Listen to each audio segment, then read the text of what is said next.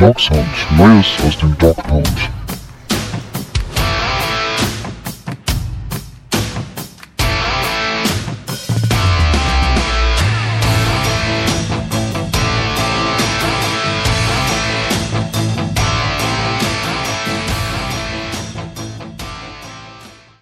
Herzlich willkommen zur neuen Folge Dog Sound. Ja, auch ich bin mal wieder mit dabei. Wir sind heute wieder mal in einer Dreierrunde in den Thomas Nowak Studios. Wir begrüßen hier um mich herum schwirrend auch schon die erste Fliege der Saison. Ähm, ja, und sonst werden wir sprechen über das, was wir in den letzten Tagen auf, beim Combine gesehen haben, beziehungsweise da hatten, glaube ich, Arne und Mike noch mehr den Fokus drauf als ich. Und dann werden wir auch über so ein paar andere Entwicklungen und Gerüchte sprechen, die aber doch schon sehr, sehr konkret sind. Mit dabei ist aber heute, ich habe es gerade schon verraten, einerseits Arne, hallo. Ja, moin. Und äh, bisher noch kein Plakat heute hochgehalten hat Mike. Hallo. Das stimmt, hallo zusammen. Ja, kommen wir vielleicht zuerst äh, allgemein zu den Themen der letzten Woche. Da gab es äh, vor allem die Meldung, dass es so aussieht, dass die Browns nicht mit Joe Schobert verlängern werden. Ähm, Mike, ähm, wir haben ja eigentlich schon äh, in den letzten Wochen gesagt, dass es doch eigentlich sehr, sehr sicher sein muss, dass äh, Joe Schobert verlängert wird. Und wir haben so gegen Ende der Saison eigentlich mal gesprochen. Also wenn äh, das nicht passiert, dann liegt es wahrscheinlich nur an John Dorsey. Jetzt sieht es aber so aus, dass auch äh, der neue GM sich dazu entschieden hat, äh, mit Joe Schobert keinen neuen Vertrag zu geben. Das ja, überrascht leider. auch schon sehr. Richtig, das kam jetzt bei der Combine raus, dass Schobert wohl ähm, eine Gehaltsforderung von circa 10 Millionen, vielleicht noch ein bisschen mehr gestellt hat. Und die Browns das nicht zahlen wollen, das finde ich, da mache ich jetzt kein Hehl drum, gleichermaßen äh, enttäuschend vom, vom neuen Stuff, weil man sich tatsächlich jetzt nochmal eine Baustelle aufmacht, die ich eigentlich in der Defense nicht haben wollte. Also noch ist nichts fix, es gibt jetzt noch keinerlei Meldung dazu, aber so die äh, Reaktion auch aus dem Kader, ich habe nur gesehen, Mac Wilson hat auch dazu getweetet, äh, relativ äh, geschockt, enttäuscht. Ja, er war ein klarer Leader dieser Defense. Ne? Ich habe immer gesagt, oder wir haben ihn häufig bezeichnet, ist das Gehirn dieser Defense dass er keineswegs perfekt war, das ist uns allen bewusst, ne? gerade mit seinen Schwächen gegen das Laufspiel und auch im Tackling. Aus meiner Sicht ist er diese 10 Millionen wert, gerade wenn man sieht, dass man Kirksey am Ende ein bisschen weniger zahlt, aber auch irgendwie 9,5 oder Arne hat vorher, vorher noch vorgerechnet bei uns in der Vorbesprechung. Es ist ein bisschen weniger, was Kirksey bekommt, aber dafür spielt er halt auch nur drei Spiele in der Saison. Schobert war in den letzten Jahren, glaube ich, unglaublich konstant Jetzt nicht immer auf einem absoluten Top-Level, aber er hatte für mich äh, immer viele starke Spiele. Und er ist einfach ein Top-3 Cover-Linebacker und sucht mir gerne jemanden raus, der äh, verfügbar ist und weniger als 10 Millionen kostet, der so gut eben diese Coverage-Fähigkeiten mitbringt, die in der modernen NFL bei Linebackern einfach so brutal wichtig sind. Ähm, ich glaube nicht, dass man die so leicht findet. Ich glaube nicht, dass man Showbot so leicht ersetzen kann und bin deswegen tatsächlich immer noch, auch wenn es jetzt schon so zwei Tage her ist, immer noch relativ enttäuscht, ehrlich gesagt, von dem Front Office über diese Entscheidung. Aber ich weiß auch, dass Arne das zum Beispiel ein bisschen anders sieht. Ja. Ab, Erstmal abwarten, ob es wirklich so ist oder ob es jetzt einfach nur ein bisschen Gepoker ist. Und ähm, ja, also überragend war er jetzt eben auch nicht. Meine Güte. Ähm, also wir haben, wir haben schlimmere Leute. Äh, ziehen lassen. Ich, ich kann es schwer einschätzen, aber was da wirklich bei rumkommt, äh, klar, dass jetzt gestreut wird, dass er wohl gehen wird, ist eben die Frage, wer, wer streut es und mit welcher Intention, weil ne, es ist jetzt März. Im März wird gelogen, bis sich die Balken biegen. Ähm, von daher warten wir jetzt wirklich erstmal noch ein bisschen ab. Und, aber wenn er geht, wird ein anderer kommen. Vielleicht ist man völlig überzeugt von jemandem wie Taki Taki. Vielleicht bleibt am Ende doch überraschend Kirksey, der ungefähr nur die Hälfte von dem im nächsten Jahr kostet, von dem was Schobert kosten würde. Ich, aber also ich würde jetzt auch nicht völlig in Wehklagen ausbrechen. Ich würde bei keinem so richtig in Wehklagen ausbrechen, wenn er geht. Also ich habe es mir mal überlegt. Ähm, tja, es wird, es wird immer irgendwie weitergehen. Einzig nervig ist für ihn, kriegen wir keinen Pick. Aber wohl, vielleicht kriegen wir, wenn er angeblich so viel verdient, vielleicht ist es genau das auch, dass sie sagen, ja, wir setzen jetzt schon ein bisschen auch mit aufs nächste Jahr und nehmen den Commissatory Pick mit. So. weiß man es. Wir können es eh nicht beeinflussen. Also ich, ähm, ich denke aber, er ist nicht ein so überragend guter Spieler, als dass uns genau das das Genick brechen wird.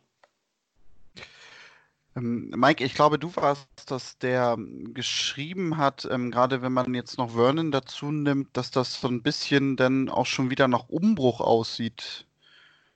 Ähm, ja. Muss ich gestehen, bin ich nämlich auch so ein bisschen bei Arne, da konnte ich nicht so ganz mitgehen, weil gut, klar, das sind natürlich zwei jetzt mehr oder weniger wohlverdiente Spieler, aber ich habe auch so ein bisschen den Eindruck, wenn man sich trotzdem noch in der Defense äh, das Roster anschaut, äh, kann man das aus meiner Sicht auffangen und du hast halt auf anderen Positionen auch noch äh, Spieler, äh, denen zuzutrauen ist, dass sie vor allem auch eine Entwicklung nehmen, um vielleicht auch jetzt unabhängig von der Position erstmal so in diese, äh, ja, äh, Brain-Rolle, Kapitänsrolle in der Defense ein, reinzuwachsen. Siehst du das nach ein paar Tagen immer noch so? Ja, sehe ich. Also Umbruch wäre wär jetzt vielleicht sogar ein Wort zu, zu weit. Ich habe es erst Übergangssaison bezeichnet, genau, die ja. sich für mich gerade so ein bisschen abzeichnet. Und das spricht halt erstmal gegen das, was die Haslems mit ihrem Win-Now-Modus proklamiert haben, dass sie ihm gesagt haben, trotz nochmal Regimewechsels gibt es jetzt nicht irgendwie eine Drei-Jahresfrist, bis man mal erfolgreich ist. Und daher wundert mich das halt tatsächlich, dass man sich, äh, wir gehen jetzt mal wirklich von dem Szenario aus, ähm, man wird Schobert, Vernon, Kirksey wegen diesen Cap-Themen entweder nicht entlassen, äh, entlassen oder eben nicht verlängern. Dann hat man zwar wunderbar viel Cap-Hit dann äh, gespart und hat wahrscheinlich irgendwie um die 80, 90 Millionen freigemacht, aber man hat eigentlich in der gesamten Defense ganz zentrale Baustellen mit dem zweiten, äh, mit dem zweiten Edge Rusher, mit aus meiner Sicht, wenn wir über Kirksey und äh, Schobert sprechen, müssen eigentlich mindestens zwei Linebacker kommen, weil du da nicht zwei blutjunge fast Rookies draufsetzen kannst. Gerade Taki Taki, den seine Snaps in letzter Saison kann man fast an einer Hand abzählen. Das wäre fatal, wenn man mit ihm jetzt rechnen würde, dass der so einen Sprung macht und sofortiger Starter wird. Und dazu vergessen wir auch nochmal, wir haben auch noch kein Signal von Randall bekommen. Es kann sein, dass uns beide Safeties äh, wegbrechen. Auch das Burnett bleibt, wage ich aktuell zu bezweifeln, mit seinem Achillessehnenriss und relativ teurem Vertrag, äh, wo man auch nochmal 5 Millionen reinsparen könnte. Und das sind dann halt ein bisschen viele Baustellen. Klar kann man die alle wunderbar setzen und es kann sehr gut ausgehen. Aber erstmal sind das für mich enorme Unsicherheiten. In etlichen Positionen, ich habe das jetzt auch schon mal geschaut, wer, wer kommt jetzt auf gerade auf der Linebacker-Position auf den Markt? Da ist ehrlich gesagt keiner, den ich lieber haben würde, ist äh, Schobert. Da redet man zwar manchmal von einem Blake Martinez, der kann aber, der ist für mich eigentlich ein Kirksey 2.0, der spielt gut gegen den Lauf, aber kann nicht covern und wird auch um die 10 Millionen kosten. Ich verstehe halt das, die Idee dahinter nicht. Man lässt jetzt relativ etablierte Spieler ähm, erstmal gehen oder versucht da auch ein bisschen, ein bisschen noch Vertragsluft zu schaffen für eventuelle Verlängerung und vergisst so ein bisschen, dass man 2020 noch eine Saison hat, wo man eigentlich mit einem jungen Quarterback angreifen sollte.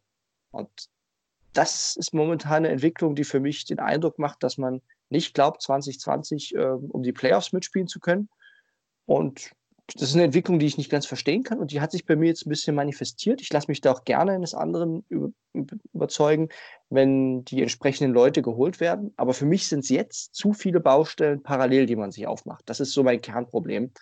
Äh, und damit auch gerade in der Defense neues Scheme, alles, äh, alles wird über den Haufen geworfen und das sind so Elemente, die ich nicht für notwendig gehalten habe und die mir auch tatsächlich nicht gefallen. Ja, das wäre dann nämlich die nächste Frage. Ähm, damit hast du das am Ende so ein bisschen aufgemacht. Äh, mal so Gedankenspiel. Wer wären dann theoretisch die Leute, die Spieler, äh, die man auf die Position holen könnte? Ja, also auf Linebacker kommen tatsächlich ähm, ein paar spannende Spieler. Ne? Das ist ein Corey Littleton, der so ein bisschen gerade rumschwirrt. Aber auch der wird nirgendwo für unter 10 Millionen unterschreiben, da bin ich mir sicher. Dafür ist einfach der Markt an Linebackern in der Free Agency dieses Jahr zu dünn besiedelt. Gerade diese, wir reden ja erstmal über Inside-Linebacker, also nicht über diejenigen, die, äh, die bei dem Passwash quasi noch tätig wären, sondern wirklich quasi die, die Schobert-Rolle äh, ausfüllen könnten. Dann wäre da noch äh, Devondre Campbell von, von Atlanta, Danny Trevathan aus äh, Chicago, der aber auch schon ein bisschen älter ist jetzt und eben Blake Martinez von Green Bay, die, wo man auch noch nicht weiß, kommen die überhaupt auf den Markt. Da reden wir über auslaufende Verträge, das ist ja auch immer noch so ein Thema. Ähm, und aktuell sehen viele Joe Schobert als den besten Linebacker auf dem Free Agency Markt. habe ich zumindest auf diversen Seiten schon so gesehen. Also Green Bay macht sich da schon heiß drauf, äh, um ihn zu bieten. Und das zeigt einfach nur, dass, also Schobert wird einen definitiv einen guten Vertrag unterzeichnen, der wird nicht günstig, aber ihn jetzt eins zu eins zu ersetzen, ist halt genau die Frage, wer übernimmt diese Rolle. Das könnte, wenn man ihn verlängert, dann auch wieder ein, ein Randall vielleicht machen, der dann ähm, so ein bisschen auch die Plays callt. Bei Kirksey habe ich ehrlich gesagt keinen Eindruck von. Also das ist so die Position Linebacker, die mir tatsächlich da Sorgen macht. Beim Edge Rusher, also man, man kann sich natürlich um Yannick, um den Yannick Ngakwe äh, bemühen, der in Jacksonville jetzt äh, wohl getaggt und dann getradet werden soll, kam heute frisch raus. Aber der wird erstens richtig, richtig teuer. Und das wäre so einer, der wäre ein Upgrade, ja, äh, zu Olivia Vernon, aber es wäre auch so ziemlich der einzige, den ich als wirkliches Upgrade äh, im Pass Rusher sehen würde. Alles andere wäre für mich ein günstigeres Downgrade. Das kann man machen. Aber wenn man einen Vernon hat, bei dem man auch nächstes Jahr noch gut rauskommt und genauso viel Cap Space dann sparen könnte, finde ich den Move auch fragwürdig. Also ich würde eigentlich sowohl Vernon als auch Schobert behalten. Ähm, sieht so aus, als ob tendenziell beide eher gehen. Und bei Kirksey bin ich ehrlich gesagt ähm, relativ emotionslos, weil ich der Meinung bin, den kann man noch am leichtesten ersetzen. Ähm, ja, und mit Safeties habe ich mich ehrlich gesagt noch gar nicht so sehr beschäftigt. Da müsste ich selber noch mal nachlesen, wie sich da der Markt entwickelt, weil ich auch noch die Hoffnung habe, dass man hier ähm, ja, im Safety-Markt einfach was findet zunächst. Da kann der Arne vielleicht noch ein, zwei Worte zu sagen, nee, wen er da auf der Uhr hat. Ich warte jetzt einfach erstmal ab. Ich glaube schon, ähm, habe ich ja eben schon gesagt, erstmal abwarten, ob sie wirklich gehen. Ja, also da haben wir jetzt ja noch zwei Wochen heiße Phase und dann äh, müssen wir auch mal überlegen, äh, nach der Free Agency, was mussten wir letztes Jahr mal unser Board umbauen, was dann doch noch hier rumgetradet wurde und da rumgetradet wurde. Auch so, jetzt nicht die Monster-Trades, ne? also nicht jetzt irgendwie, wir kaufen nochmal für zwei Erstrundenpicks den, den super-duper äh, Linebacker oder so. Aber dass man sowas wie damals bei Landry, ne, für eine vierte und eine siebte Runde holt man hier ein oder da irgendwie was. Und ähm, es ist zurzeit eh alles so, ja, durch die, die Tarifverhandlungen, sage ich jetzt einfach mal, einge, ne, was heißt eingedeutscht, also auf Deutsch zwischen den Ownern und den Spielern, da weiß keiner so richtig, äh, wo es hingeht. Ich glaube, da, das, da ist ganz viel auf Hold gesetzt in, in allen möglichen ähm, Vertragsangelegenheiten und das äh, hat man auch nicht jedes Jahr so eine Situation wie eben die diesjährige. Äh, deswegen finde ich es zurzeit ganz, ganz schwierig einzuschätzen der Safety-Markt war ja schon die letzten Jahre immer unendlich am Boden. Also du hast eigentlich immer auf dem Papier recht renommierte, gute Safeties gekriegt. Ne, was weiß ich, vielleicht ist jetzt Tony Jefferson doch nicht mehr äh, so dagegen, mal nach Cleveland zu kommen oder was weiß ich. Ne? Ich glaube, der wurde ja gecuttet von den Ravens. Ne? Also genau. an, an so, so jemanden denke ich jetzt nochmal spontan, der zumindest da, also jetzt, ähm, ja, ich, den sehe ich schon mehr als Strong Safety, aber aber der auf jeden Fall schon auch Leader-Qualitäten irgendwie haben könnte als erfahrener Spieler. Ja? Ähm, und von daher ruhig bleiben, wird schon werden. Also sechs Siege werden wir auch so wieder schaffen nächstes Jahr, ne? auch ohne Hype. Das könnte sogar klappen, ja. Das sollte natürlich das Ziel sein, dass man die sechs Siege wieder schafft. Das ist absolut richtig. Ähm, ja, du sagtest gerade ruhig bleiben. Ich will gerade aber nicht ruhig bleiben. Ich will mal eine steile These aufstellen. Ähm, Mike, die Browns traden für Trent Williams und ziehen in erster in Runde 1 beim Draften Linebacker. Wie sieht es denn damit aus? Na, wenn wir tatsächlich für ihn traden, werden wir höchstwahrscheinlich gar keinen äh, gar keinen First Runner mehr haben. Obwohl ja, Nummer 10 vielleicht nicht. Ne? Das ist, weiß man nicht genau. Das ist jetzt noch, noch mal eine gewagte These. Aber äh, also Punkt, ich, ich würde dir der These schon deswegen widersprechen, weil du sicherlich über Isaiah Simmons sprichst, den unangefochtenen Top-Linebacker des Drafts. Auf den wollte ich hinaus, genau. Und tatsächlich aber auch der einzige, dem ich eine wirkliche Klasse und eine Sicherheit auch bescheinigen würde, dass der funktioniert. Und der wird die Top 5 nicht verlassen. Da bin ich mir sehr sicher, der wird, ähm, selbst wenn ein Quarterback-Lauf kommt, wird den sich der wird spätestens an Jacksonville nicht vorbeikommen, die auch einen Linebacker brauchen. Äh, ich glaube auch nicht, dass er danach an den Panthers vorbeigehen würde. Also hier sind A, viele Teams, glaube ich, schon sehr heiß auf ihn und B, ähm, ist er tatsächlich so gut, dass er auch Top 5 Material ist. Das ist meine Meinung jetzt, auch nachdem er nochmal super getestet hat bei der Combine. Wäre super, ist aber, glaube ich, nur mit einem größeren Trade nach vorn möglich, wo man dann wieder fragen muss. Also Na, da kann ich auch die, Ste die steile These bringen, ist es denn wert, hoch zu traden für einen Linebacker, weil man unbedingt Joe Schobert entlassen musste? Oder nicht verlängern wollte. Na, das wäre dann wieder die Rückfrage. Also ich glaube, nein, das wird nicht passieren. Ich glaube, eher Linebacker wird man in der Free Agency versuchen zu adressieren und dann nochmal in den späteren Runden. Da sind ja auch ein paar Kandidaten, aber eben ähnlich wie letztes Jahr, so in der Kategorie Mac Wilson, wo man sagt, der kann was werden, aber eben ohne, ohne Garantie. Ja, da gebe ich dir recht. Also ich glaube auch, dass äh, Simmons nicht da sein wird. Ähm, allgemein mal kurz. Wir springen sofort mal wieder allgemein zum Draft. Also ich habe mir das auch nochmal genau überlegt. Ich denke, es gibt für mich sechs Leute, an die wir nicht rankommen werden, ohne vorzutraden. Und ich glaube es und auf der anderen Seite hoffe ich es aber auch so ein bisschen. Teils, teils. Es gibt einmal nämlich drei Quarterbacks, wo ich glaube, da werden wir nicht rankommen. Ich, also Herbert hat ja. zum Glück das gemacht, was für uns wichtig war. Der hat so einen gewissen Hype bei der Combine für sich nochmal erzeugt. Das ist für uns genau. aus draft-taktischen Gründen erstmal wichtig, dass Herbert da gut abgeschnitten hat und das hat er gemacht. Der hat das bestmöglich für sich eigentlich rausgeholt bei der Combine. So dass ich davon ausgehe, äh, Tour, Herbert und äh, Burrow natürlich bei den Quarterbacks weg, die drei. Damit wollen wir eh nichts am Hut haben. Sollen also bitte gerne gehen. Und dann werden es, auch wenn er jetzt nicht unter 4-4 gelaufen ist, also Okuda wird vorweg sein, Chase Young wird weg sein Richtig. und insbesondere nach dem Draft Isaiah Simmons. Also diese sechs sehe ich einfach als Gesetz an, da brauchen wir gar keinen Gedanken dran verschwenden. Davon werden wir keinen sehen Richtig. oder wollen keinen sehen. So. Und die könnten auch gut unter den ersten sechs weggehen. Und dann wird es eben ab Position 7 ja einfach spannend. Aber da kommt jetzt nach Simmons für mich keiner, den du dann in dieser Range als Linebacker machen musst. Also Murray von Oklahoma oder so. Das wäre natürlich so, so für mich ein sehr schöner Pick. Und da wird es aber wird wahrscheinlich nicht mehr da sein, so von 41 aus. Wenn man sagt, wir müssen jetzt nochmal auf Linebacker gehen. Oder und ansonsten habe ich mich aber auch noch nicht so tief damit beschäftigt. Muss man nochmal gucken, was da sonst noch so ist. Aber der wäre jetzt spontan so eine Sache. Der hat jetzt auch nicht so toll getestet, glaube ich, dass er jetzt noch viel höher geht. Ne? Aber ich kann mir schon vorstellen, dass der auch irgendwie sowas wie Ende erste Runde geht. Aber er kann auch mal leicht in die zweite fallen. Ähm, aber eigentlich, auf der anderen Seite müssen wir ja schon einen, einen Tackle machen. Also, ähm, so, das heißt, es kommen noch sieben, acht und neun vor uns. Das heißt, drei gehen weg. Im Worst Case gehen natürlich irgendwie drei Offensive Tackle weg. Oder es geht irgendwie dann Herbert doch erst an sieben oder was weiß ich, aber wie es von der Aufreihung ist, aber das äh, glaube ich eigentlich nicht so ganz. Äh, das, ähm, das Gute für uns ist, selbst wenn drei weggehen, glaube ich, dass selbst der vierte, da bin ich jetzt über, überzeugt davon, noch ein Tackle ist, mit dem ich gut leben kann. Wobei ich mittlerweile schon eine klare Präferenz entwickelt habe.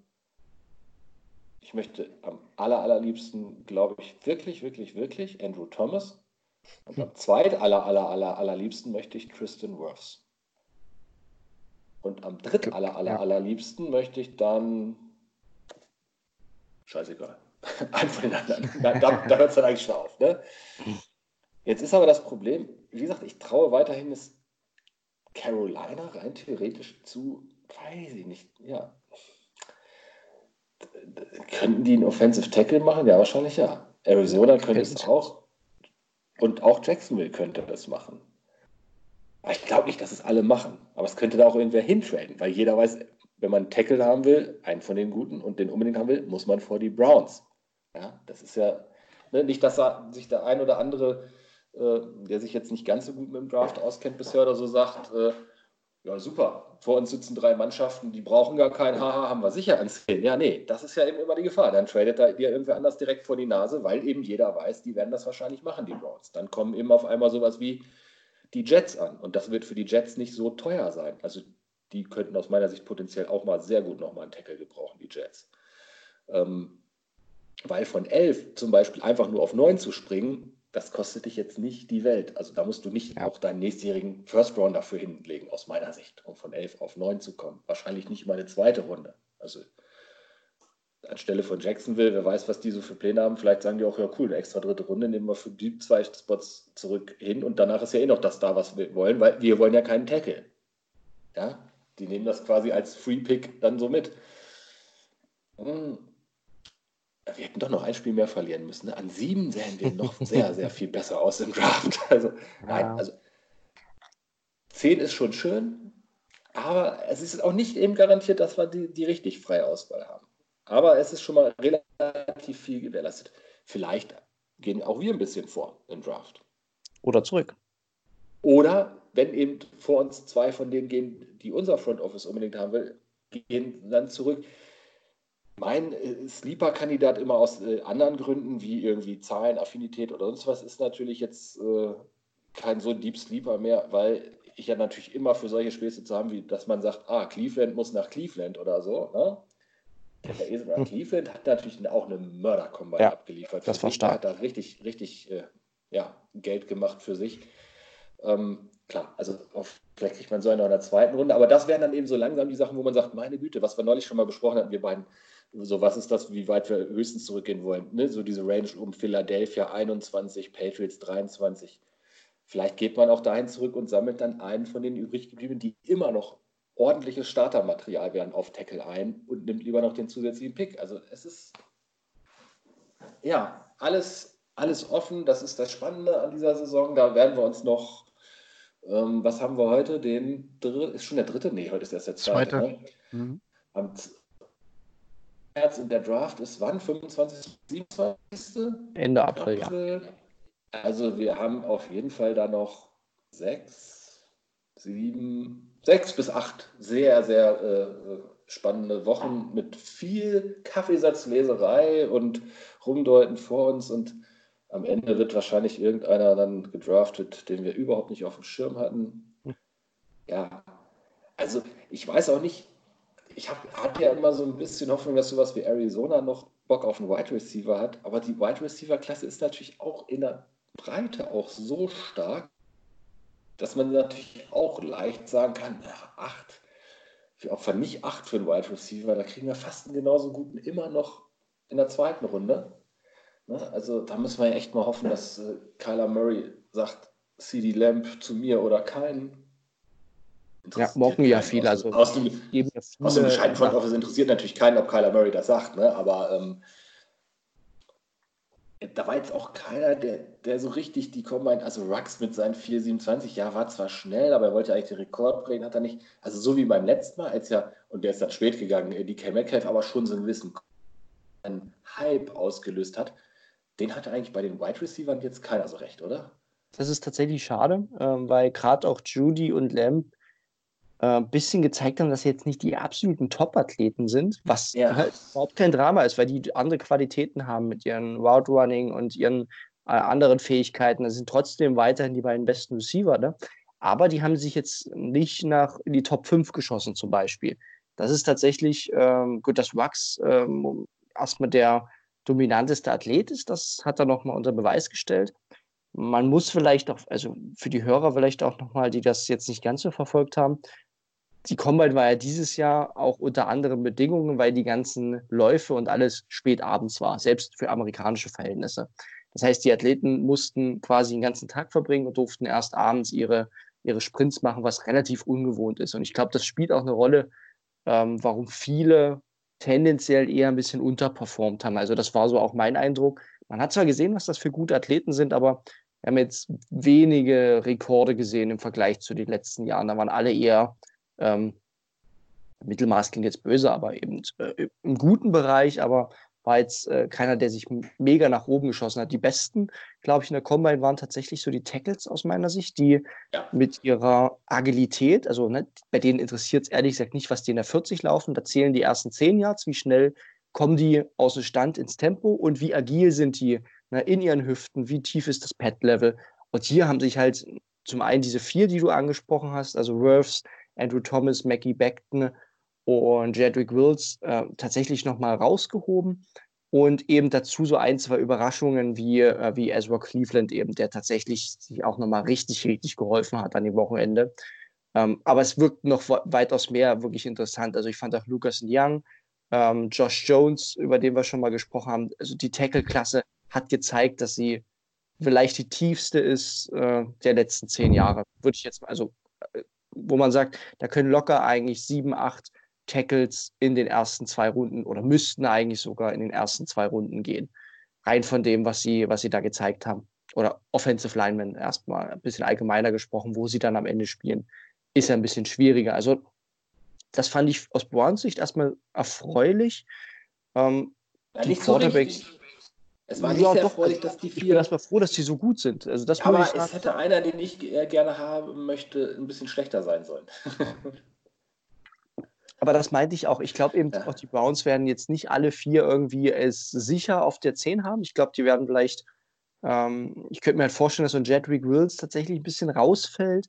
Ähm, ich könnte mir vorstellen, dass sie Beckton wegen seiner, Un also den, den haben sie ja äh, gemessen mit 17% Körperfett, was bei einem Offensive Lineman unfassbar ist. Also der Mann ist, äh, besteht scheinbar fast nur aus Muskeln, weil das bei der Größe und Schwere. Wirklich beeindruckend. Ich kann mir vorstellen, dass der natürlich Eindruck gemacht hat und Wirfs vor allem mit seiner Agilität. Und die Browns wollen ja jemanden, der ähm, sehr agil ist, um, um eben dieses neue Blocking-System spielen zu können. Und ich glaube halt, die werden nicht alle vier irgendwie auf Top, auf, auf Top 10 Level haben. Ja, aber Dann wird es halt interessant. Super performt da. Richtig, der hat ein bisschen überrascht sogar. Den hat man ja vorher so ein bisschen für ein bisschen mittelmäßigeren Athleten gehalten. Der hat sogar noch überrascht. Ähm, ja, also das, deswegen, ich war erstmal froh, dass ich diese Qualität gesehen habe. Ähm, und das fand ich erstmal positiv insgesamt. Ja, aber da hatte ich eben darauf gehofft, so ein bisschen, also unterschwellig. Also ich will ihn ja haben und deswegen finde ich es, so gesehen hat er natürlich das bestätigt, was ich mir von ihm erwarte. Ne, aber so aus taktischen Gründen wäre es natürlich gut gewesen, wenn jetzt Andrew Thomas nicht sogar noch positiv überrascht hätte, damit er wenigstens halbwegs sicher an 10 da gewesen wäre. Weil mhm. Beckton hatte so einen gewissen Hype auf einmal, von wegen so groß und doch so schnell und, und so kräftig. Äh, und, und Worths hieß es ja im Vorfeld schon, der wird die Combine athletisch völlig zerstören. Und da habe ich gedacht, das wäre natürlich nicht schlecht, wenn ich eigentlich in Wirklichkeit ja eh Andrew Thomas will, wenn die anderen beiden jetzt so einen großen Hype bei der Combine starten und dann auf jeden Fall vor ihm gehen dann haben wir ja fast schon sicher, was aus meiner Sicht das Beste für uns ist. Aber Andrew Thomas hat auch echt mitgehalten. Ja, also das Richtig. Ist, ja, okay. Ja, am Ende holen wir, wie Daniel gesagt hat, Trent Williams und wollen überhaupt gar keinen Offensive Ja, um Gottes Willen. Ich wäre also ich wär so verbittert, wenn wir auch nur irgendwas jetzt für einen Trent Williams opfern. Also das, das also wenn es jetzt nicht eine dritte oder vierte Runde ist, aber einen ersten beiden Runden würde ich, das würde mich richtig nerven. Weil dafür ist die, ja, ich muss jetzt nichts mehr für einen 32-Jährigen, der jetzt äh, viel angeschlagen war, mit seinem jetzigen Team, aus was für Gründen auch immer, jetzt lange Spirenzien gemacht hat. Dafür muss ich jetzt bei so einer starken Tackle-Klasse, sage ich, jetzt setze ich auf den Jungen, den ich zig Jahre sicher habe, der noch das ganze Leben vor sich hat und die alle echt Hoffnung geben. Da muss ich jetzt auch nochmal pokern. Ich bin aber gerade genau aus dem Grund darauf gekommen, weil ich so dachte, das wäre am Ende eigentlich so der typische Browns-Move. Ja.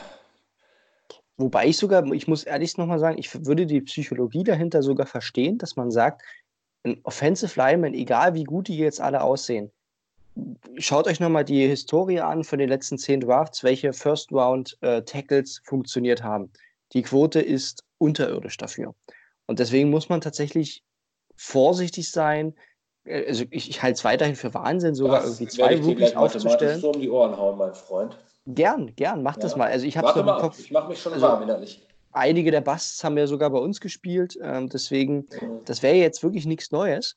Und daher, äh, und die erste Priorität muss sein, Baker Mayfield zu schützen und insgesamt ihm die Zeit zu geben, die man für, für, diese, für diese neue Offense braucht.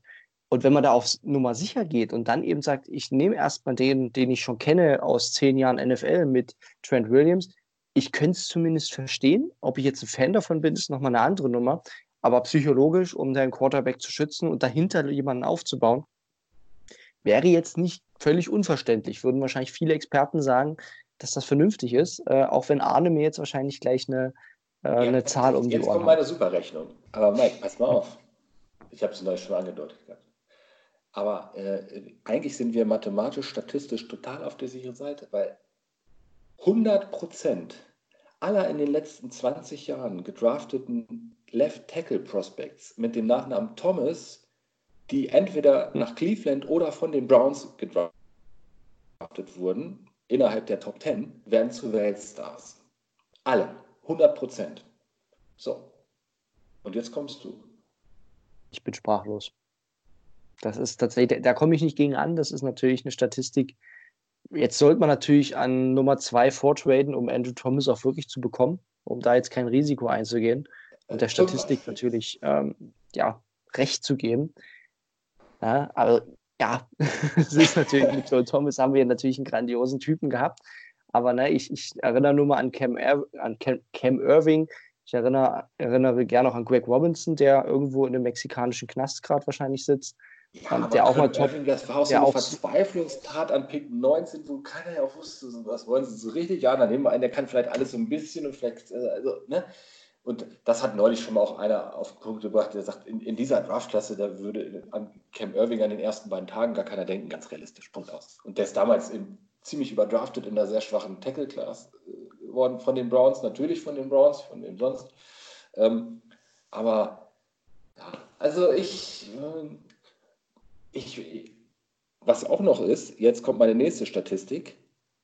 In den letzten Monaten sind 100% meiner Wünsche, die ich mir ganz, ganz dolle personell gewünscht habe, auch in Erfüllung gegangen. Feuert Freddy, feuert Dorsey, holt Stefanski, holt Barry.